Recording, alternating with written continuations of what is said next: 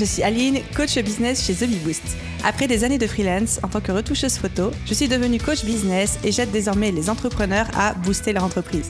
Si vous êtes à la recherche de stratégies, d'astuces, de retours d'expérience, de partage et d'une bonne dose de bonne humeur, vous êtes au bon endroit. Dans ce podcast, seul ou avec mes invités, je vous partage tout pour vous inspirer au quotidien, vous aider à atteindre tous vos objectifs et faire en sorte que vous puissiez développer le business de vos rêves. Alors, installez-vous confortablement et c'est parti pour l'épisode du jour. Hello tout le monde et bienvenue sur l'épisode 126 du podcast Je peux pas, j'ai business. Et aujourd'hui, on va parler d'un sujet qui, je sais. En fait, j'ai l'impression à chaque fois de dire de faire la même intro, etc. Bref, dans tous les cas, vous le savez, vous en avez conscience. Les sujets que j'aborde dans ce podcast sont les sujets que j'observe soit dans mon propre business, dans mon propre état d'esprit, ou même autour de moi, chez mes clients, euh, auprès de ma communauté, etc. Et avec le contexte actuel qu'on connaît tous, avec tout ce qui se passe en ce moment dans le milieu du business en ligne et même dans la société, j'observe que énormément de personnes se sentent complètement débordées, paralysées par le nombre de choses à faire, submergées et parfois un petit peu en PLS hein, carrément par rapport à tout ça. Et c'est pourquoi dans l'épisode d'aujourd'hui, j'ai décidé de prendre le taureau par les cornes, de prendre le problème à bras le corps et de faire venir Adélie Véro. Adélie qui est une coach spécialisée dans l'accompagnement des entrepreneurs débordés, qu'ils soient dirigeants de TPE, de PME, etc. C'est quelqu'un que j'apprécie beaucoup, mais c'est surtout quelqu'un qui va être en mesure et en capacité de nous aider à comprendre en fait les mécanismes du débordement, comprendre ce qui se passe et comprendre comment donner quelques clés, quelques ficelles et quelques astuces pour s'en sortir. Donc, avis à tous ceux d'entre vous qui se sentent actuellement un peu débordé ou qui voudrait justement éviter de l'être, cet épisode de podcast est fait pour vous. Et sans plus de transition, je vous laisse écouter mon échange avec Adélie. Bonne écoute Hello Adélie, je suis absolument ravie de t'accueillir sur le podcast. Je peux pas, j'ai business, je vais lire sur l'épisode, mais non, c'est le podcast. Comment vas-tu? Bah, Très bien, merci beaucoup pour l'invitation, euh, ravie d'être là. Mais moi aussi, surtout qu'on commençait d'ailleurs même à en échanger en off et on s'est dit on va pas trop trop en dire, mais aujourd'hui on va parler d'un sujet qui touche tellement de personnes en ce moment, quelque chose que j'ai vraiment ressenti auprès de, mes clients, auprès de mon audience. J'ai l'impression d'un raz-de-marée qui arrive chez les entrepreneurs en ce moment, un raz-de-marée de choses à faire, on se sent submergé, on a l'impression qu'il y a trop de trucs. Et heureusement que tu vas être là pour nous donner quelques astuces, quelques conseils. Et je pense que même moi, personnellement, je vais pouvoir euh, utiliser ce qu'on va se dire pendant cet échange. Tu es prête? Ah, C'est intéressant ça, tu me diras. Tu me diras si ça peut te... Si toi, à la fin, tu te dis, ah, j'ai peut-être quelques pistes, ça veut dire que ce serait réussi, ce serait pas mal. Bah, promis, je te dirai, je suis sûre, je suis sûre que je vais en avoir parce que je ne suis pas forcément la bonne élève euh, quand on parle d'organisation, de débordement, de, du mindset par rapport à ça. Enfin bref, j'ai pas envie de trop m'avancer pour le moment. Petite présentation pour ceux qui ne te connaissent pas. Alors, j'ai préparé et à la fin, tu pourras me dire si j'ai oublié des choses ou pas. Donc, ma chère Adélie, tu es aujourd'hui coach pour dirigeants de TPE et PME et tout spécialement des dirigeants qui se sentent débordés. Et tu es également maman de deux enfants. Je pense que c'est utile de le préciser parce qu'il y a énormément de mamans qui nous écoutent, mais surtout que bah, tu as aussi ta, vie perso à gérer à côté. À la base, tu as une formation dans la recherche médicale avec un doctorat que tu as lâché pour te lancer dans l'entrepreneuriat. Tu as fait plein d'expériences dans l'entrepreneuriat, dans des, dans des domaines différents, du style hôtellerie, agroalimentaire, gestion de projet, etc. Et après un passage comme salarié et comme chef de projet digital en agence de com, tu es aujourd'hui coach certifié depuis 2018. Et ta spécialité, c'est d'accompagner du coup les chefs d'entreprise et managers qui se sentent débordés, dépassés, à structurer leur entreprise et à retrouver de la sérénité, à trouver leur équilibre et principalement à travers un travail sur la posture de coach vis-à-vis d'eux, de leurs collaborateurs et même de leurs clients. Et la petite anecdote, et je me souviens qu'on avait euh, parlé de ça au moment où on s'était rencontrés pour la toute première fois. C'est pas la première fois qu'on échange, toi et moi. en 2019, tu étais partie avec ta famille pour un tour du monde en vélo qui a été un petit peu avorté après juste un passage à traversée du Maroc à cause de la crise Covid. Et puis depuis, du coup, tu es, euh, pour le moment en tout cas, en France, avec nous. Exactement. Et tu aides les entrepreneurs. Merci de faire ça. bah, en, fait, c'est une expérience qui a été très impactante pour moi. Donc, c'est vrai que c'est pour ça que j'en parle, parce que justement sur cette thématique du débordement, parce que quand on vit ce genre d'expérience, il y a tout un tas de questions qui se posent parce que c'est une réorganisation totale de vie. Et puis, forcément, on va vivre euh, des débordements euh, émotionnels, notamment, qu'il va falloir apprendre à gérer. Toute la, notion de changement aussi, on, on appréhende les choses vraiment d'une façon euh, différente après. Donc, euh, oui, c'est assez important. Et je comprends encore mieux, du coup, pourquoi tu as choisi de le partager. La première question que j'ai envie de te poser, Adélie, c'est quand on est coach comme toi, spécialisé dans les gens qui sont débordés, est-ce que toi-même, tu es débordé Ou est-ce que tu as trouvé la, le, est-ce que tu as trouvé le secret, la recette miracle? Non, alors je mentirais si je disais que j'ai trouvé la recette miracle parce qu'en fait, pour moi, il n'y en a pas. On, on, en reparlera ensuite, mais voilà, il n'y a pas de recette miracle. C'est vraiment quelque chose qui est à construire en fait au cours du temps, de, de trouver son propre système et c'est très individuel. Donc effectivement, pour moi, c'est un chemin. C'est pas pour rien si je travaille là-dessus. C'est que vraiment, c'est des choses que j'ai expérimentées, euh, que, que j'ai vraiment euh, vécues par le passé euh, dans des expériences entrepreneuriales précédentes, notamment dans ma vie de maman, dans ce voyage, etc. Et qui font que ça m'a particulièrement euh, touchée en fait et que ça a été une résolution absolument nécessaire pour moi. Donc forcément, quand on essaye de résoudre pour soi, euh, bah ça, ça, ensuite on a vraiment envie de partager ce qui a fonctionné en fait, hein, tout simplement, et d'aider les autres aussi dans ce sens-là. Donc ça va beaucoup mieux qu'il y a quelques années pour répondre à ta question, mais euh, bien évidemment, il y a toujours des paliers. Et euh, là, moi, en ce moment, je suis en train de vivre un palier parce que j'ai une grosse croissance d'activité là tout de suite en ce moment. Et donc, bah voilà, je me retrouve encore avec des problématiques à gérer. Donc voilà, c'est pas euh, totalement euh, résolu et pour personne, je pense en fait. Et félicitations d'ailleurs hein, pour cette, euh, ce nouveau palier de croissance. Bah, c'est euh, c'est plutôt une, une, bonne surprise pour moi puisque justement j'ai tout en fait recréé en, en rentrant de voyage hein, puisque j'avais tout clôturé en France et donc c'est un peu un nouveau départ et, euh, et qui, qui, part très bien donc euh, ouais c'est plutôt chouette. Et merci de préciser du coup qu'il n'y a pas forcément de recette miracle. La sensation que j'ai ouais. quand on parle de débordement, d'organisation, d'état d'esprit par rapport à ça, c'est que les gens s'attendent, mais d'ailleurs comme en business, à ce qu'il y ait une recette miracle et on court tous à travers un espèce de sacro-saint équilibre vie pro, vie perso, ouais. en ayant l'impression qu'à un moment on va arriver à atteindre ce, ce fameux état de plénitude Absolument. et qu'on le gardera toute notre vie. Alors que je suis persuadée que dans l'entrepreneuriat, les choses vont tellement vite que même si à un moment on a l'idée ou l'impression d'avoir trouvé un espèce d'équilibre, il reste jamais là bien longtemps. Oui, oui, puis c'est contraire en fait au, fonctionnement de l'être humain. Hein. On n'est pas euh, en équilibre, on n'est pas linéaire de façon euh, naturelle. Donc de toute façon, ça c'est vraiment une utopie. Si on peut faire tomber ça déjà, c'est une utopie. Et c'est vrai qu'aujourd'hui, euh, le but n'est pas du tout de partager des astuces de gestion du temps, parce que ça, c'est très facile à trouver, il y en a plein. Mais surtout, pourquoi certaines peuvent marcher pour nous, pourquoi euh, on n'arrive pas à les mettre en place, ça, je pense que c'est plus important. Ça permet vraiment de revenir à la source du problème. Ah, j'adore. J'ai la sensation que cet échange va sortir un petit peu de, des, petites astuces qu'on a, comme tu disais, l'habitude de trouver en ligne, etc. Euh, le premier point que j'ai envie d'aborder avec toi, c'est le contexte actuel. Euh, ouais. Là, on sort de 18 mois de crise où l'équilibre vie pro-vie perso s'est retrouvé énormément chamboulé de par ce qu'on avait le droit de faire, le droit de ne plus faire, le travail qui s'invite à la maison encore plus pour certaines personnes, les enfants à la maison quand ils n'ont plus école, etc. Donc, qu'est-ce qu'on peut dire sur le contexte actuel en termes de débordement, de euh, perdre pied, etc. Alors, pour moi, en fait, le débordement, il a commencé vraiment euh, à, s'accumuler, si on peut dire, vraiment au démarrage, hein, dès le premier confinement, où en fait, on a, euh, on a accumulé des émotions euh très négatives. Hein, tous à notre niveau. Mais euh, si, on, se base en fait sur les, études qui sont faites euh, pendant, moi je m'étais penchée là-dessus pendant le premier confinement, sur les, études qui sont faites des comportements pendant les périodes de crise, après une catastrophe naturelle, euh, après, enfin ou pendant une crise économique, etc. On s'aperçoit que on a vraiment trois types de comportements et qu'on a pu observer dans les entreprises et dans nos familles autour de nous, etc. Et en fait, on se répartit en trois catégories, soit en panique ça, c'est à peu près 75% de la population. Hein, et on a des comportements réflexes qui sont pas forcément appropriés en fait à la situation. Soit on va se retrouver euh, complètement en, en, en, confusion finalement. Et alors là, on est plus qu'inadapté. Ça, c'est une petite partie de la population, mais ça existe. C'est à peu près 10 euh, à 15 Et il y a seulement entre 12 et 25 de personnes qui sont capables, dans des moments comme ça, d'avoir vraiment le comportement adapté, qui sauront en fait naturellement s'adapter. Donc en fait, ça, c'est euh, pour moi, c'est vraiment très important parce que pourquoi en fait il y a ça? Pourquoi on a 75 de personnes qui, paniquent comme ça? C'est le phénomène de la contagion émotionnelle. La contagion émotionnelle, c'est le fait de d'absorber en fait de euh, par nos neurones miroirs en fait hein, de de capter les émotions négatives de l'autre, euh, d'en faire sienne et d'adopter en fait le comportement qui est euh, en lien avec cette émotion négative.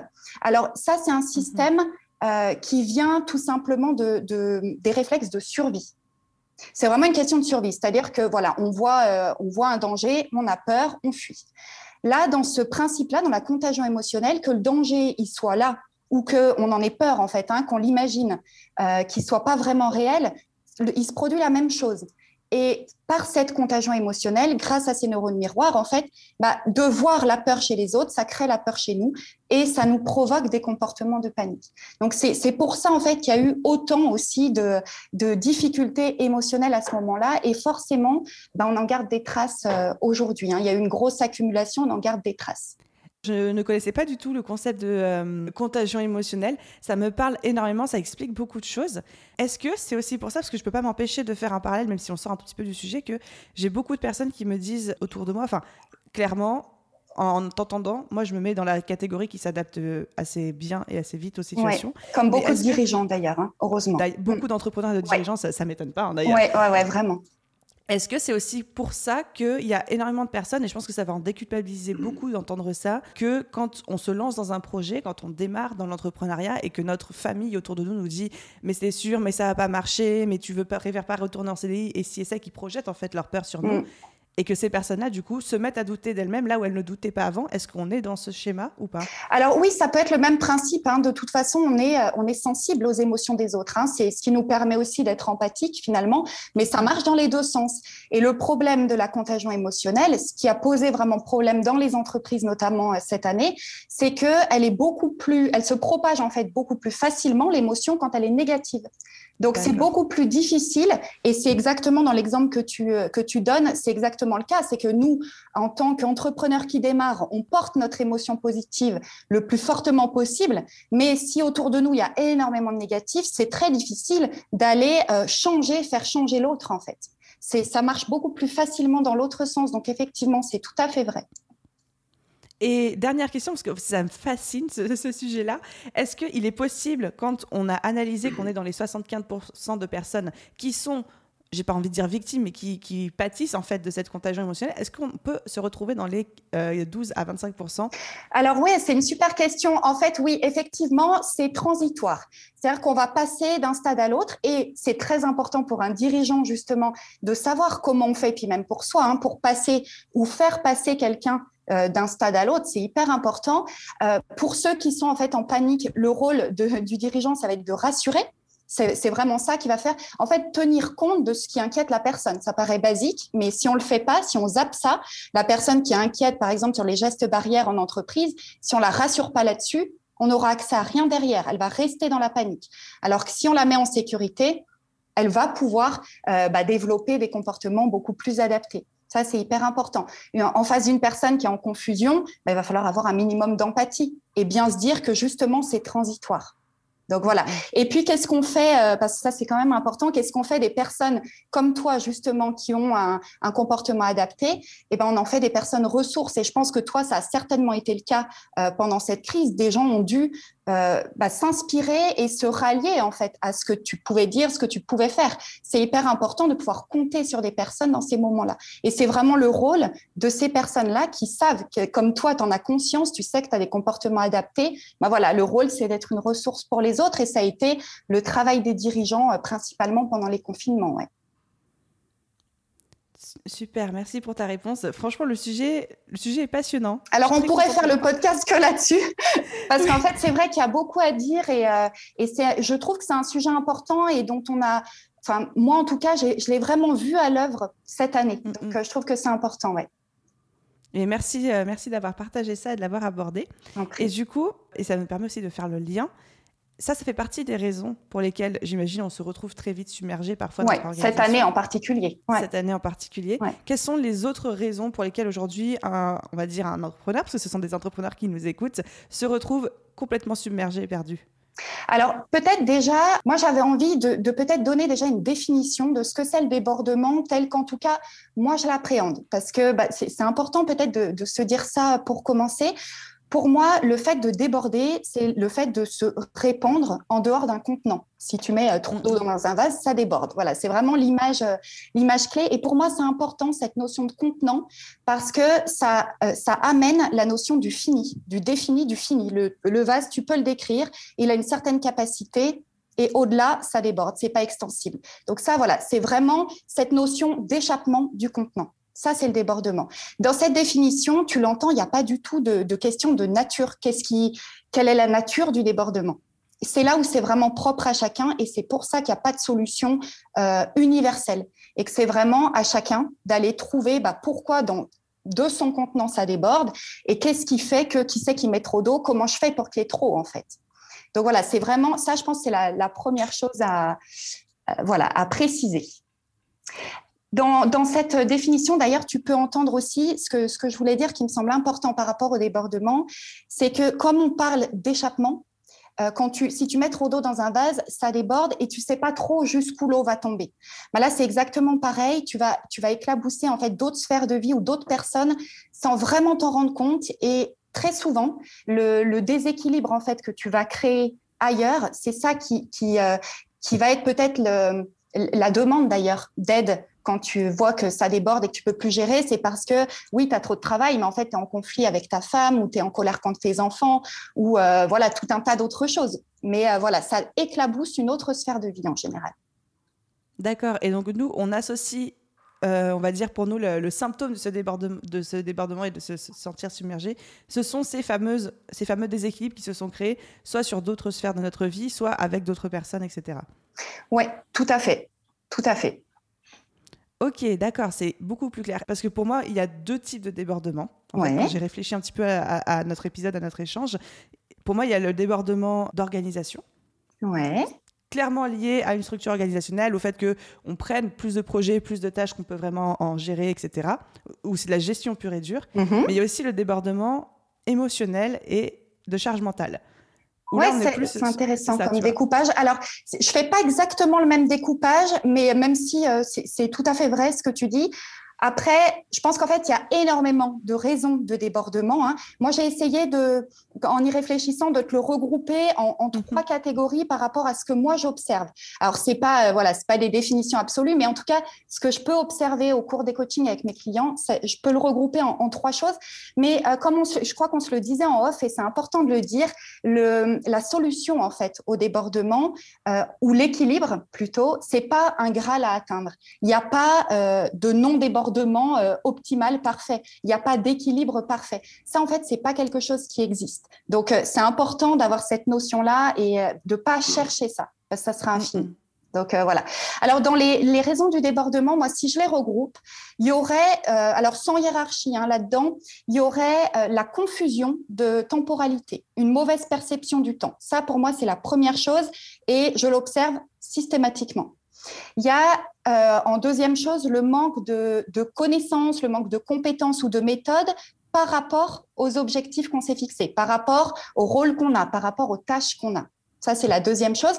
Et la troisième, alors toi, tu parlais d'émotions, moi, je vais parler plutôt de relations. Les émotions, on peut les retrouver un peu partout. Euh, mais en tout cas, il y a très souvent, voire toujours, je dirais, hein, vais vraiment essayer de trouver ce qui se recoupe, des relations dysfonctionnelles derrière un débordement que ce soit avec soi d'ailleurs, hein, ça commence par soi, les relations dysfonctionnelles, ou avec les autres. Donc voilà, je ne sais pas si tu veux qu'on rentre plus dans le, dans le détail de tout ça, mais c'est les trois catégories. C'est très clair. Et juste, je sais que c'est un problème qu'on me fait remonter beaucoup. Dans quelle catégorie tu mets quand on a tellement de choses à faire en tête Et là, je pense tout spécialement à mes élèves qui sont actuellement dans mon programme, qui ont une to-do list énorme en tête, qui se sentent débordés, mais du coup, qui se retrouvent paralysés parce qu'il y a tellement de choses à faire que, un, on est découragé avant même d'avoir commencé à faire Absolument. le premier pas. Et euh, deux, on ne sait pas par quoi commencer.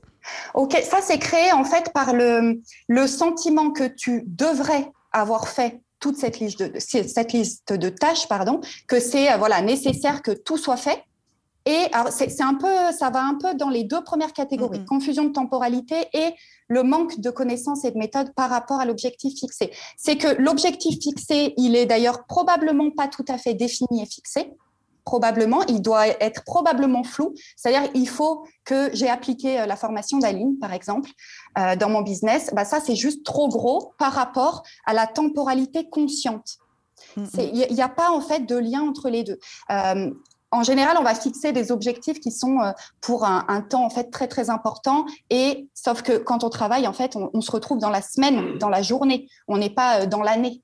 Donc finalement, ce décalage-là, il crée un, inconfort qui est très important, euh, une peur, hein, et la peur, euh, ça paralyse, tout simplement. Donc voilà, c'est ce gap-là à la fois en confusion des temps et à la fois, bah, là, dans ce que tu dis, par manque d'organisation et de précision de l'objectif dans la bonne temporalité.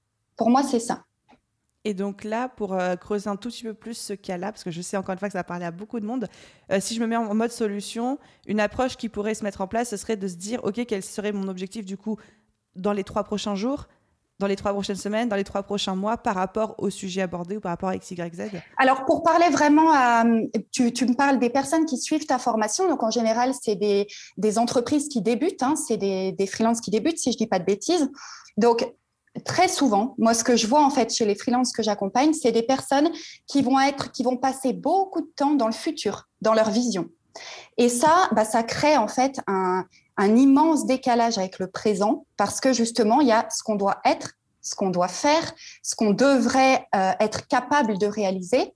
Et puis, il y a en fait bah, le présent. Au présent, en fait, je ne sais pas comment faire, je ne sais pas par quelle boule prendre, je ne sais pas quelles ressources activer, euh, quelle méthode employer, etc.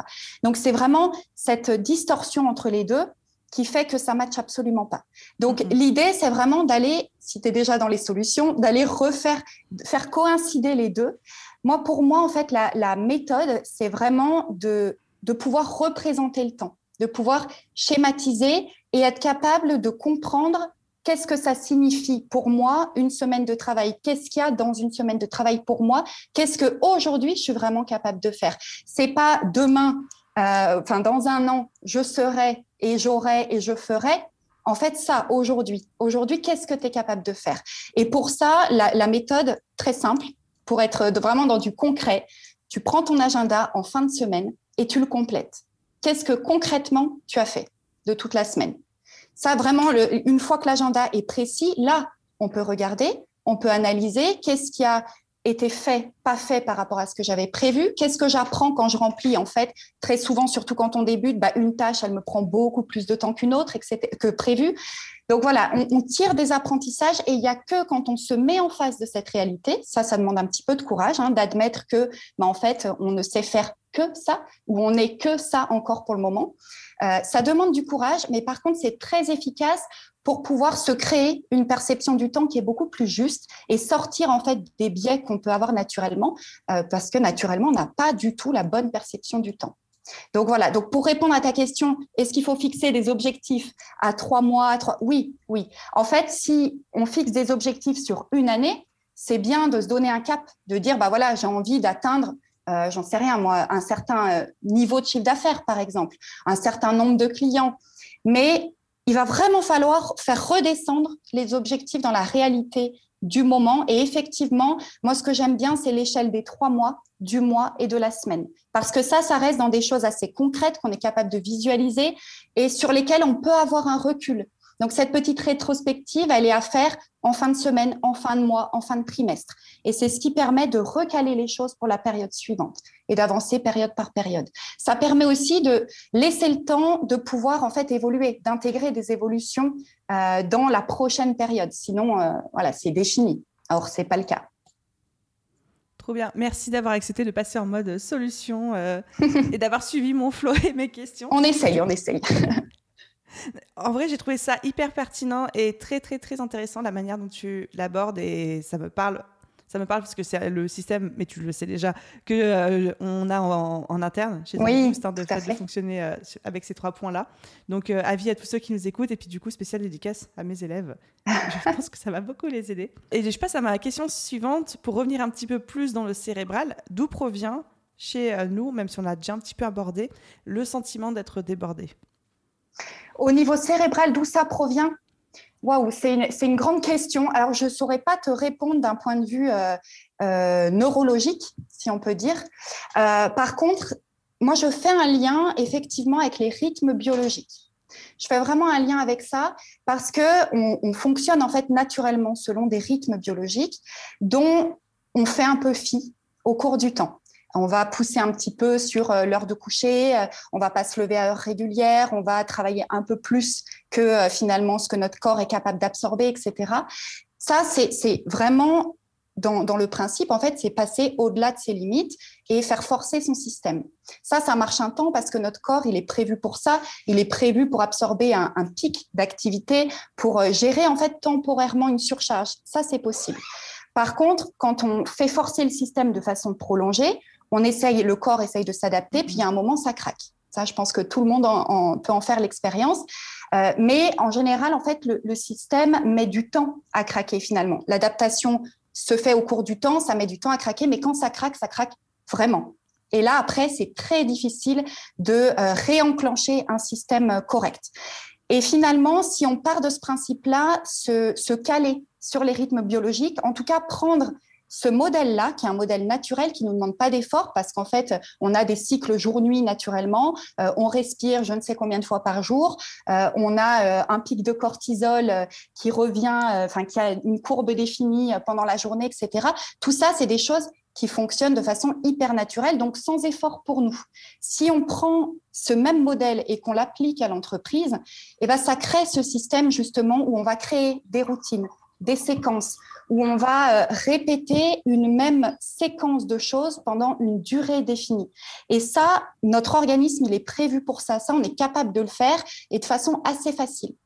Par contre, il y a quand même un par contre, cette mécanique biologique qui marche très très bien naturellement, elle marche avec euh, une synchronisation, avec des resets qui sont nécessaires. C'est vraiment le principe de la nuit pour se reposer, le principe euh, du repos hebdomadaire hein, qui remet un petit peu les compteurs à zéro et le principe des vacances. Et si on ne fait pas ces resets, on peut essayer d'instaurer en fait des rythmes comme ça cycliques, euh, ça marchera pas. Ça marchera pas. Il y a un moment donné où ça ne tiendra pas. Et je, le dis euh, pour l'avoir expérimenté, hein, travailler 7 jours sur 7, OK, on est capable, hein, on peut faire une saison, deux saisons, on tient selon nos résistances physiques, mais il y a un moment donné où ça passe plus. Ça, c'est clair. Et on peut le payer des années plus tard. Et du coup, on est en train de nous diriger tout doucement vers les petites astuces que tu nous as préparées par rapport à ça. Donc, du coup, quelles sont les quatre astuces que tu pourrais nous partager pour sortir justement de ce cercle vicieux du débordement? Et on a commencé, je crois, à aborder. Euh, oui, on a commencé. En fait, on a un petit peu mélangé les causes et les, euh, et les astuces. Mais euh, concrètement, je pense que la, la première chose, c'est vraiment de changer sa perception au temps. Ça, c'est vraiment pour moi hyper important. Euh, ça, ça peut se travailler et dans le futur, et dans le passé, et dans le présent. Donc après, ça dépend un petit peu de là où on déborde le plus. Comme je le disais, en général, ceux qui débutent, c'est plus dans le futur, c'est-à-dire qu'ils vont avoir un discours dans le futur, et ça, euh, bah, ça, voilà, ça crée euh, une distanciation qui est très forte avec le présent. Donc vraiment revenir dans le présent, redescendre à la réalité du présent. Et pour ça, je trouve qu'il y a vraiment une chose qui est très efficace, c'est de chiffrer c'est de chiffrer. OK, je veux faire un million d'euros de chiffre d'affaires, mais qu'est-ce que ça veut dire concrètement dans le présent? C'est quoi l'action là aujourd'hui que ça signifie? Et si on ne redescend pas dans le présent, à savoir qu'est-ce que représente en termes de temps de travail, en termes d'énergie à fournir, en termes euh, de ressources aussi à intégrer dans l'entreprise, par exemple, ben, on ne pourra pas être efficace dans le concret, dans le présent, et ça ne marchera pas. Et donc forcément, on va se retrouver débordé. Donc ça, c'est pour moi, c'est une première chose. D'ailleurs, euh, si, en général, quand on veut euh, travailler sur le débordement, le problème, c'est qu'on n'a pas le temps. Je pense que tu peux confirmer ça, c'est qu'on n'a pas le temps. Si tu fais l'expérience, toi, tu peux le faire euh, de tête. Si tu te projettes dans trois, quatre semaines, peut-être cinq, j'en sais rien, dans ton agenda, est-ce que tu es aussi débordé? Est-ce que ton agenda est déjà aussi débordé dans quelques semaines? Qu'est-ce que tu dirais à ça? Je dois répondre, c'est ça Ah bah oui, tant qu'à faire. Que ce soit utile. effectivement, non, il ne l'est pas. Voilà. Donc, si je te dis, ben, dans 4, 5, 6 semaines, tu peux commencer à travailler sur ton débordement parce que là, tu peux réorganiser ta semaine différemment, réorganiser tes objectifs différemment. Tu vas le voir un petit peu plus possible. Donc, le futur, il peut servir à ça. au lieu de vouloir tout de suite, tout de suite maintenant mettre en place, eh ben, on va se projeter un petit peu plus loin. Ça, c'est une chose qui est assez euh, importante. Après, je, te parlais du passé. Euh, alors moi, c'est peut-être mon passé de chef de projet, mais je trouve que les rétrospectives, les, les bilans, en fait, les post-mortem, c'est vraiment quelque chose de très puissant pour prendre cette conscience du temps. C'est-à-dire, je reviens sur un projet qui, qui a été réalisé ou je reviens, comme je le disais tout à l'heure, sur une semaine passée et je vais aller vraiment concrètement me mettre en face de ce qui s'est passé. Et en fait, en, faisant ça, on va être capable de voir qu'est-ce qui a fonctionné, dysfonctionné. On va être capable, bah, c'est très important de voir ce qui marche pas, mais aussi ce qui marche, parce qu'en fait ça, et tu me demandais qu'est-ce qui se passe au niveau euh, psychique, etc. En fait, je trouve que c'est très lié euh, aux mécaniques euh, d'échec et de réussite. Le fait d'avoir conscience de qu'est-ce qui me fait échouer, ou qu'est-ce qui me fait réussir, quelle est la séquence d'action, quel est l'environnement optimal, ou au contraire, quelles sont les personnes autour de moi qui ne m'aident pas à prendre des décisions, qui vont pomper mon énergie, etc. Tout cet environnement-là, toute cette séquence d'événements, plus je l'identifie, et ça je peux le faire si je reviens sur le passé, mais plus je vais être bon à créer volontairement la bonne séquence euh, dans mon organisation et, et dans, euh, voilà, dans, mes actions concrètes. Donc ça, je pense que c'est aussi euh, aller vraiment analyser le passé. C'est pas forcément quelque chose qui prend du temps, c'est une habitude à prendre, mais c'est hyper efficace pour recaler sa perception du temps sur la réalité. Génial, j'adore cette astuce. C'est simple, hein, mais j'ai essayé de vraiment donner des choses très très simples, mais, euh, mais voilà, le plus efficacement possible. Peut-être aussi en, en choses très simples, je crois que tu le fais, toi, c'est euh, de tenir un journal. Ça, pourquoi est-ce que c'est important? Justement pour pouvoir se rendre compte des, euh, des événements, de l'enclenchement des actions, etc. Et, et de pouvoir l'utiliser lorsqu'on veut faire une rétrospective.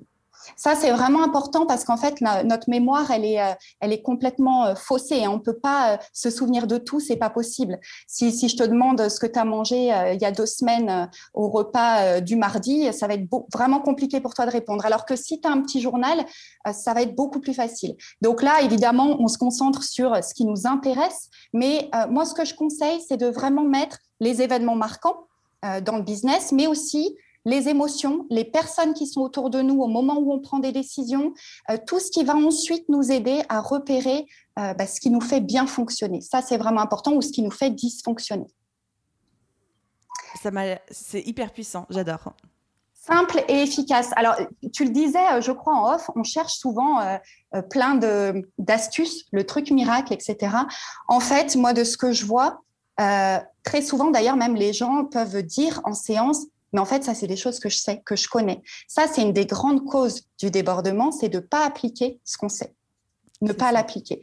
Et en fait, c'est vrai que, exactement de la même façon que bien manger, hein, tout le monde sait ce que c'est. Après, pourquoi est-ce qu'on mange pas hyper sainement tous, tous les jours, à tous les repas? Il y a plein de raisons. Mais voilà, là, c'est le même principe.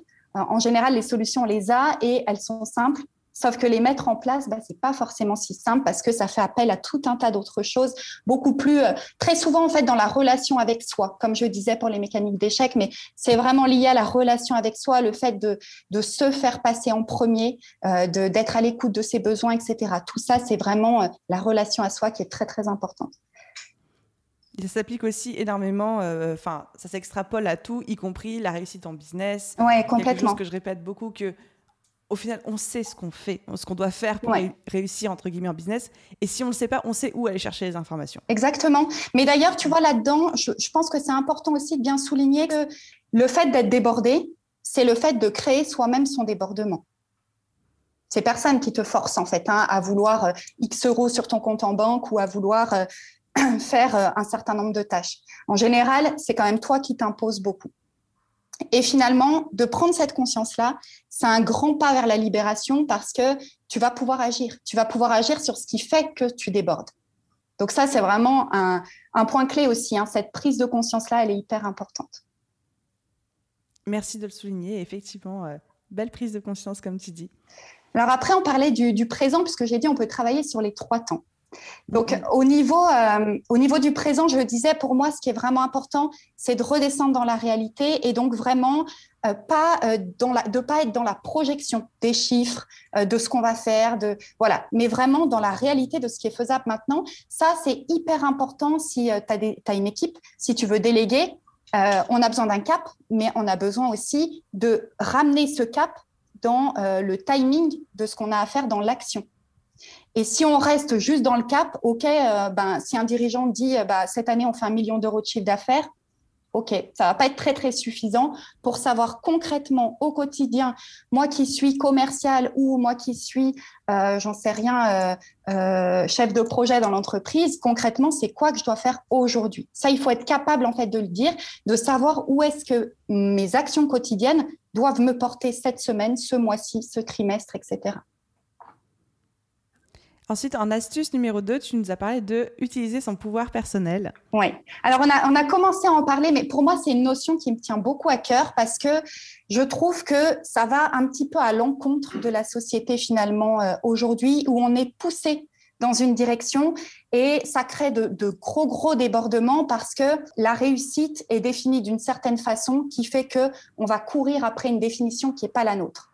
Et ça, je trouve que ça nous fait perdre en fait le pouvoir sur bah, la création de notre vie, la création de notre business, comme on a envie qu'il soit, et non comme on nous dicte ou comme on pense que ça devrait être d'après les définitions des autres. Ça, je pense que c'est vraiment important. Et il y a, hum, c'est euh, la fondatrice de Loom, Julia Ford, qui en parle, qui définit la réussite. Elle a fait un, un TEDx dessus. Et, et en fait, c'est hyper puissant de voir à quel point le fait de poser sa propre définition. C'est quoi la réussite pour toi? Par exemple, nous, on a toutes les deux une entreprise, on n'a pas la même définition de ce que c'est l'entreprise, de ce que c'est le chiffre d'affaires idéal, de ce que c'est le salaire idéal, de ce que c'est l'accompagnement client idéal. On le définit selon qui on est, on le définit selon ce qu'on veut atteindre, la vie qu'on veut à côté, selon notre équilibre personnel. Et c'est cette définition-là qui fait que, eh ben, on va pouvoir aller faire coïncider euh, ce qu'on fait avec ce qu'on veut être et ce qu'on veut faire et non pas ce qui appartient à quelqu'un d'autre. Je ne sais pas si je suis claire parce que c'est une notion vraiment importante. Dis-moi si c'est euh, clair ou pas. C'est extrêmement clair et du coup, ce que tu appelles le pouvoir personnel, c'est euh, notre vision de la réussite et le fait de ne pas se laisser euh, imbiber des visions des autres. Alors c'est oser en fait, oser penser qu'on a le pouvoir, oser se dire oui en fait la réussite, je peux la définir, oser définir ses mots clés oser tout simplement euh, affirmer qui on est. Parce que quand on définit quelque chose, si toi tu définis ta vision de l'entreprise, tu t'affiches comme une entrepreneur qui est comme mm-hmm. ci, qui est comme ça. Ça, en fait, c'est pas facile. C'est pas facile, ça demande euh, de se dévoiler, ça demande du courage, etc. Mais c'est un très grand pouvoir, et c'est pour ça que je parle de pouvoir, c'est un très grand pouvoir de tri. Ça va trier les gens autour de toi, ça va trier forcément tes actions, parce qu'une fois que tu as défini ce que tu es et où tu veux aller, bah, tu vas y aller. En fait, automatiquement, le cerveau, il est programmé comme ça. Donc, ça a un grand pouvoir de te faire aller, de te faire gagner du temps et, de te faire trier avec qui tu vas le faire et donc bah, de pas porter tout seul. C'est beaucoup, si tu regardes autour de toi et avec qui tu travailles, c'est beaucoup plus facile de suivre quelqu'un qui a défini clairement les choses que quelqu'un qui est dans le flou. Tu vas beaucoup plus facilement trouver des gens pour t'accompagner. Et pour constituer ton équipe, tu as dû le faire. Les gens ont dû euh, avoir besoin de savoir bah, où est-ce que tu veux euh, aller, qu'est-ce que je vais devoir faire là-dedans. Si c'est pas clair, j'y vais pas. Donc en fait, ça, c'est un très grand pouvoir d'être suivi. C'est peut-être une forme de leadership, on pourrait dire ça comme ça. Super, merci. Et du coup, ça nous amène à la, ton astuce numéro 3, qui était d'adopter une vision minimaliste. Alors, qu'est-ce qu'une vision minimaliste?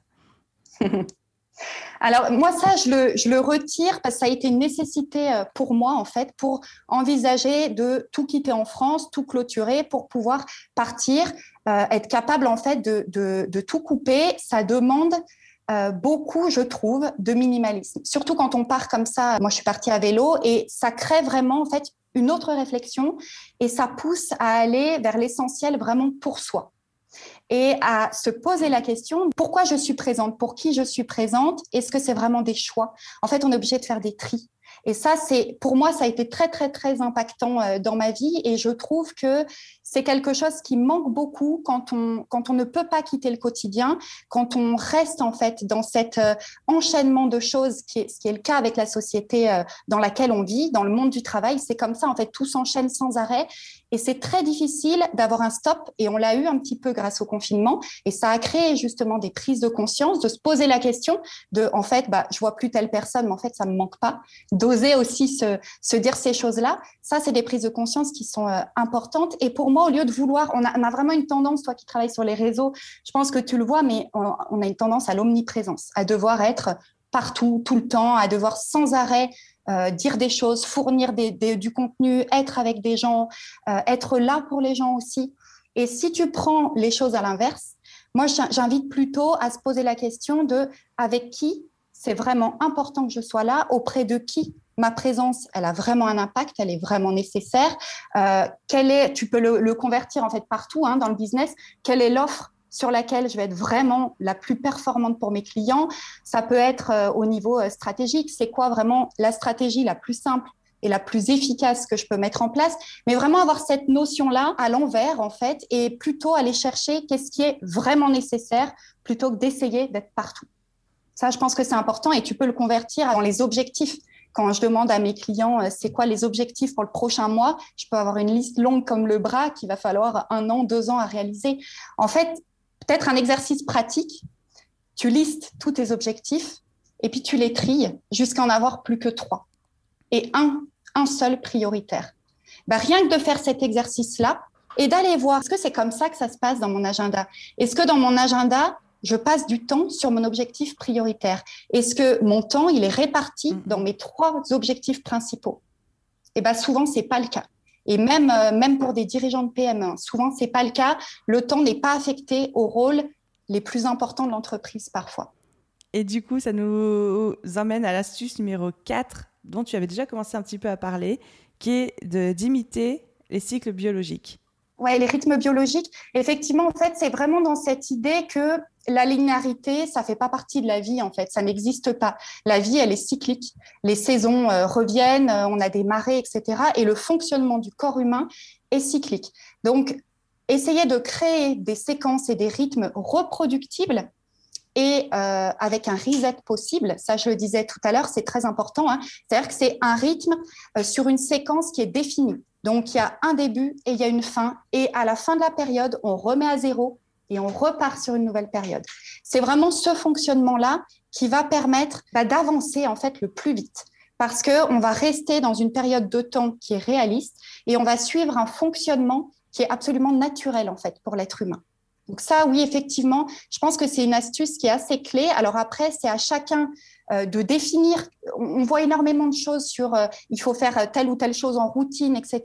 Je pense qu'il faut vraiment partir de ce qu'on fait aujourd'hui, des comportements qu'on a aujourd'hui. Concrètement, qu'est-ce qu'on fait? Qu'est-ce qu'on peut euh, regrouper dans une routine qui est essentielle, qui fait partie de mes priorités, mais comment je peux le regrouper pour que ce soit efficace? Ça peut être d'intégrer des pauses au quotidien. Ça, c'est une des choses qui est quasi inexistante chez toutes les personnes débordées. Hein. Mais intégrer quelques pauses, c'est une reset du système euh, qui, est très efficace en courte journée, très important. Et comme je le disais, garder euh, un jour de repos dans la semaine, c'est juste biologiquement nécessaire. Notre corps est conçu comme ça. Donc ça, c'est vraiment nécessaire. Dans l'entreprise, si tu veux vraiment en, tout cas, mon avis, c'est vraiment, comme tu disais, ce système euh, de gérer au trimestre, au mois et à la semaine. Au trimestre, on va être plus dans la stratégie, euh, donner le cap, en fait, le cap du trimestre. Euh, au mois, on va être dans le comment je vais faire pour obtenir ces objectifs, dans le plan d'action. Et à la semaine, on coordonne les actions. on est vraiment dans la tâche et dans l'action.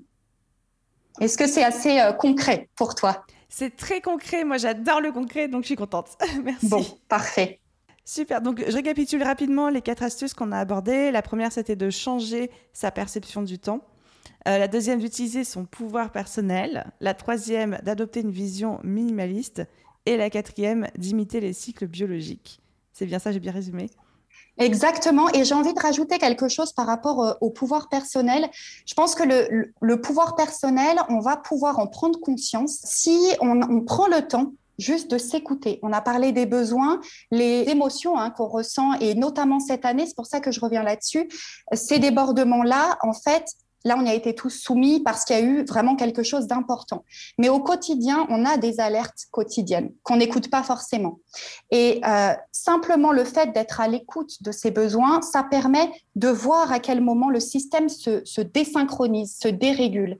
Et c'est vraiment ça on a des signaux dans l'entreprise aussi. Hein. Quand on commence à avoir un collaborateur qui commence à se plaindre ou qui résiste quand on donne une tâche. Ça, c'est des petits signaux qui doivent alerter et qui demandent en fait de réadapter et de resynchroniser les choses entre nous. Ça me paraît très important. L'écoute, la connaissance de soi, c'est vraiment une des choses très importantes pour pouvoir éviter, en tout cas, euh, de se retrouver dans des débordements beaucoup trop importants.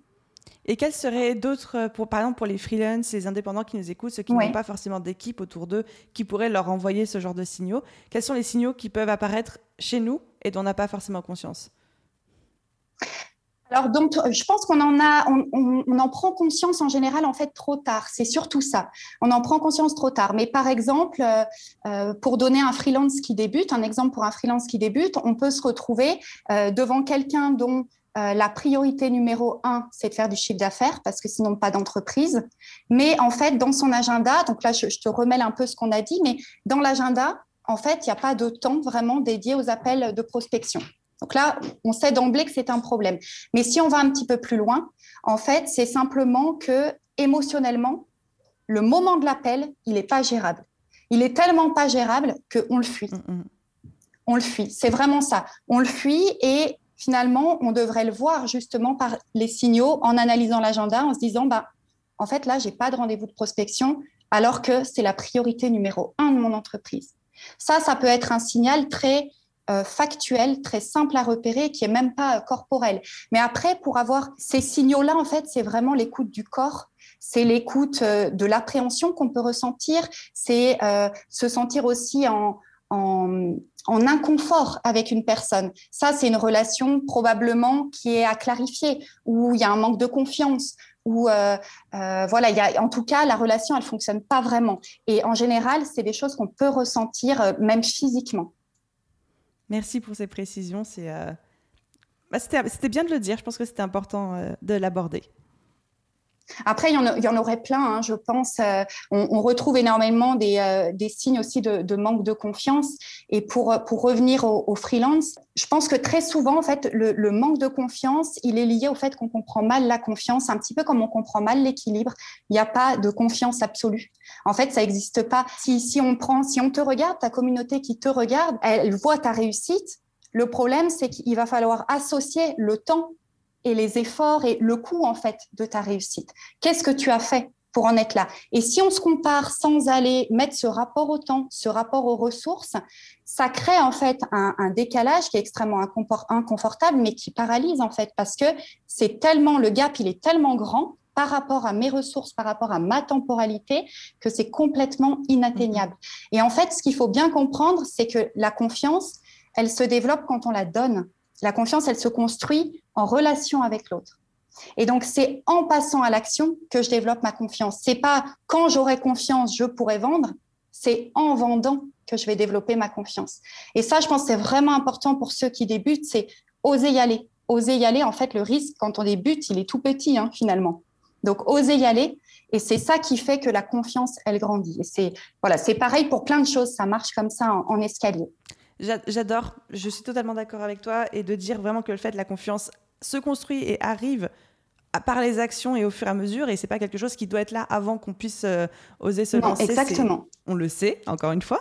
Ouais, on le sait. C'est ça. Mais c'est tellement ça. Mais on l'applique pas. Et en fait, la, la confiance, c'est la capacité pour moi de faire avec la peur, mm. de faire avec le doute, la confiance, c'est pas. Euh, je pense que toi, tu peux le témoigner. La confiance, c'est pas d'être sûr des résultats qu'on va obtenir. Ça, ça n'existe pas. Peu importe en fait le cap de chiffre d'affaires, de nombre d'abonnés, etc. Ça a aucun rapport avec ça. Totalement. Mais je, j'en parle assez régulièrement. Que avant, j'étais quelqu'un de très timide, très introverti. Quand j'ai commencé le projet, pour moi, ça a fonctionné. Je l'explique en partie du fait que ça n'avait pas vocation à devenir un gros business, il n'y avait aucune attente derrière. Donc forcément, il n'y avait pas de peur euh, de l'échec ou quoi que ce soit. Mais la personne que je suis devenue aujourd'hui, elle ne sait pas, elle n'était pas là avant que je commence mon projet. Elle s'est construite au fur et à mesure et en même temps. Exactement.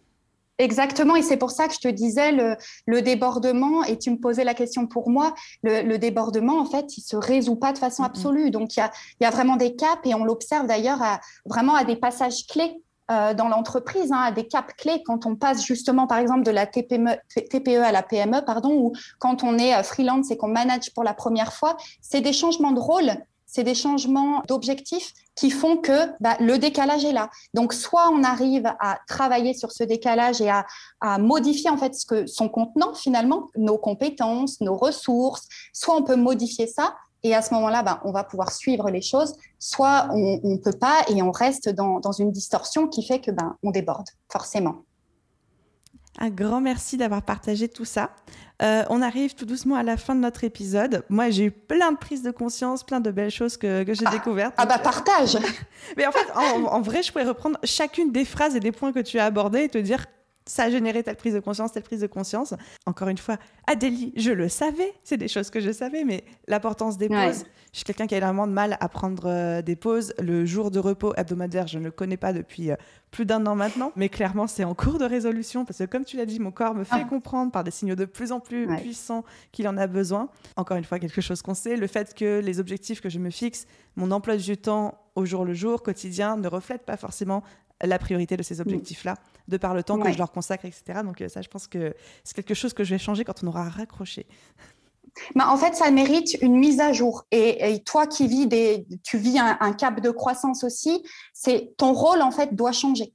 Donc si ton rôle change, forcément, il va falloir qu'il y ait du temps pour les nouveaux rôles ou pour ce changement de rôle. Et si tu te mets à manager, bah, il faut du temps pour manager, tout simplement, par exemple. Et en fait, ça, ça nécessite vraiment un petit réajustement pour pouvoir bah, refixer de nouveaux objectifs et justement ne pas prendre bah, la charge ne pas rester en fait dans une charge opérationnelle hyper intense qui fait que ben, même ça peut euh, déséquilibrer soit ta vie privée, soit euh, mettre inconfortable les gens avec qui tu travailles parce que en fait ça va créer chez eux un, sentiment de, de non-confiance ou un sentiment d'inutilité où on retrouve souvent ça quand même dans les entreprises hein, et où en fait c'est le dirigeant il ose pas, il ose pas ou il sait pas parce qu'il a peur lui de perdre quelque chose. Il y a beaucoup beaucoup la peur hein, derrière la peur de ne pas pouvoir faire confiance. On n'en a pas parlé, mais il y a cette notion de, de valeur qui est très importante et très souvent, quand il y a débordement, il y a une non-écoute des besoins qui sont euh, liés aux valeurs. Et il y a euh, un, conflit, en fait, entre deux valeurs en soi qui, où les besoins ne sont pas compatibles. Et ça, c'est hyper important de l'identifier parce que tu peux avoir, euh, par exemple, le besoin d'honnêteté pour déléguer, le besoin d'honnêteté de la personne, et tu peux vouloir déléguer, mais en même temps, tu vas pas vouloir surcharger ton équipe, tu vas pas vouloir, je sais pas moi, micromanager, par exemple, et en fait, il y a, vraiment un décalage qui va se faire euh, et pour ton collaborateur et pour toi. Et en fait, tu n'obtiendras pas du tout les résultats voulus. Il faut vraiment identifier quand tu as des valeurs fortes et que tu sens un inconfort, euh, c'est quoi le besoin qu'il y a derrière? Est-ce que j'ai un besoin de sécurité? Il faut que mon collaborateur me reporte ces chiffres parce qu'en fait, c'est hyper important pour l'entreprise. Et comment je fais pour pas trahir mon besoin de faire confiance et de pas être derrière les gens. Ça, c'est vraiment une grosse problématique pour les dirigeants. Il faut arriver à distinguer quelles sont les valeurs, comment je vais les hiérarchiser, comment je vais répondre à ces besoins-là de façon la plus adaptée possible. Merci pour. Du coup, je t'ai coupé un peu dans tes prises de conscience. Non, mais tu en as généré des nouvelles, donc c'était parfait. Ah mince Cet épisode de podcast avait une énorme valeur ajoutée, c'est aussi le coaching personnel d'Aline Bartoli, j'ai adoré. Tu vois. Ah bah, t'aurais dû me dire, on l'aurait abordé autrement. Coaching en live, ça aurait pu être sympa aussi. ouais, je sais pas si j'aurais été confortable que ce soit enregistré et non, diffusé. Bah non, c'est sûr. Mais ça aurait été très drôle, ça c'est sûr. En tout cas, un immense, immense merci pour tout ce que tu as partagé. Mais ah, merci à toi surtout. Je trouve que tu as, encore une fois, as enchaîné pépite sur pépite et j'ose espérer que euh, l'audience aura eu au moins autant de prise de conscience que moi parce que je sais qu'il y aura un avant et un après cet épisode de podcast. Est-ce que tu as envie de partager une toute dernière chose ou un mot de la fin avant qu'on coupe? Un mot de la fin, c'est une bonne question. C'est en fait, je trouve que c'est un sujet qui est tellement, enfin, tu peux tirer des fils dans tous les sens en fait. Hein. Mm. C'est, c'est, ça peut aller, euh, voilà, c'est, c'est difficile en fait d'essayer de faire passer quelque chose de, de simple et de résumer en, comme ça en quelques dizaines de minutes. Mais euh, moi, je pense que s'il y a un, un message clé à, à retenir, c'est vraiment que l'équilibre, c'est un chemin c'est vraiment des choses qui se font, qui se mettent en place par étapes et c'est très lié pour moi en tout cas. Alors tu vas me dire c'est peut-être de par mon métier, mais c'est très lié à la connaissance de soi et au pouvoir qu'on se donne, au respect en fait du, pouvoir qu'on se donne. Ça, je pense que c'est très important et c'est ce qui va euh, bah, permettre d'assumer ce qui vraiment est bon pour nous parce qu'en fait on le sait et d'assumer de ne faire que ça, de n'être que ça ou d'être mm-hmm. tout ça et de faire tout ça, parce que ça, ça dépend des gens. On n'a pas du tout euh, tous les mêmes, euh, les mêmes envies non plus hein, par rapport à, à, la quantité de choses à faire, par rapport à qui on veut être. Et finalement, ben, revenir à ça quand même et bien se connaître, je pense que c'est une des priorités pour pas être débordé. Adélie, un immense merci pour ton temps et pour ta générosité. Et euh, où est-ce qu'on peut te retrouver pour les personnes qui voudraient te contacter ou juste te suivre? Alors, bon, me suivre, moi, je suis pas, euh, moi, j'ai besoin d'un petit coaching réseau euh, par Aline.